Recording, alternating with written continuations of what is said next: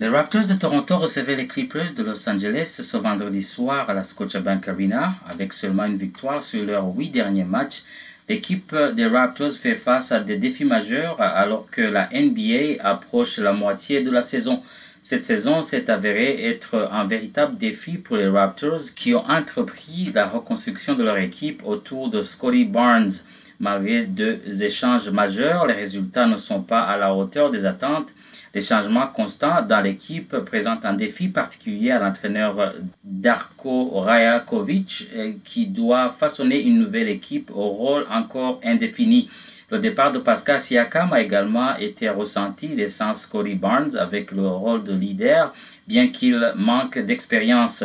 RJ Barrett a tenté de porter l'équipe, mais la cohésion semble encore en construction les rumeurs d'échange semblent peser sur certains joueurs, notamment Bruce Brown, qui vient d'arriver de l'Indiana. Avant leur rencontre avec les Los Angeles Clippers, les Raptors de Toronto ont bénéficié de trois jours de repos pour revoir leur stratégie. L'équipe vise à renforcer sa défense et espère une contribution accrue de ses joueurs du banc. Scotty Barnes et RJ Barrett seront les clés pour renverser la tendance avec l'absence d'Emmanuel Quickly blessé un objectif crucial pour Toronto était de contrer l'offensive redoutable des Clippers.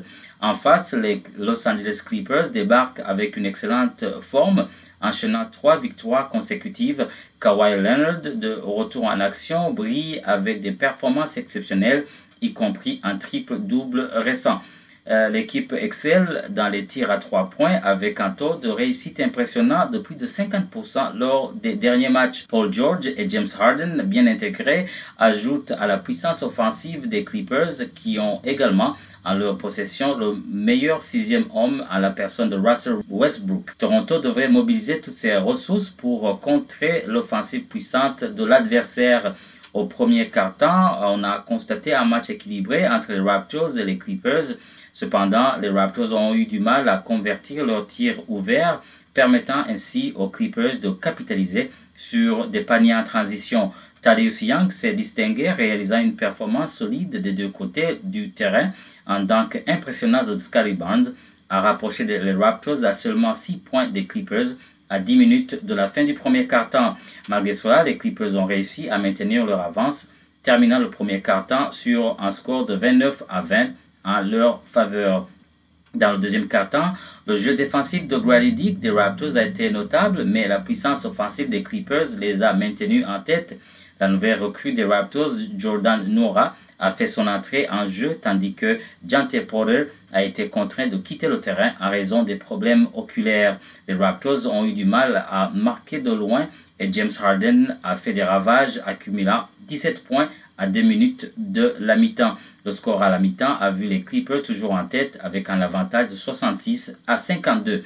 Le troisième quart-temps a débuté avec un panier de RJ Barrett qui a ramené les Raptors à seulement 10 points des Clippers en 4 minutes de jeu. Cependant, James Harden et ses coéquipiers ont maintenu leur supériorité offensive, creusant l'écart.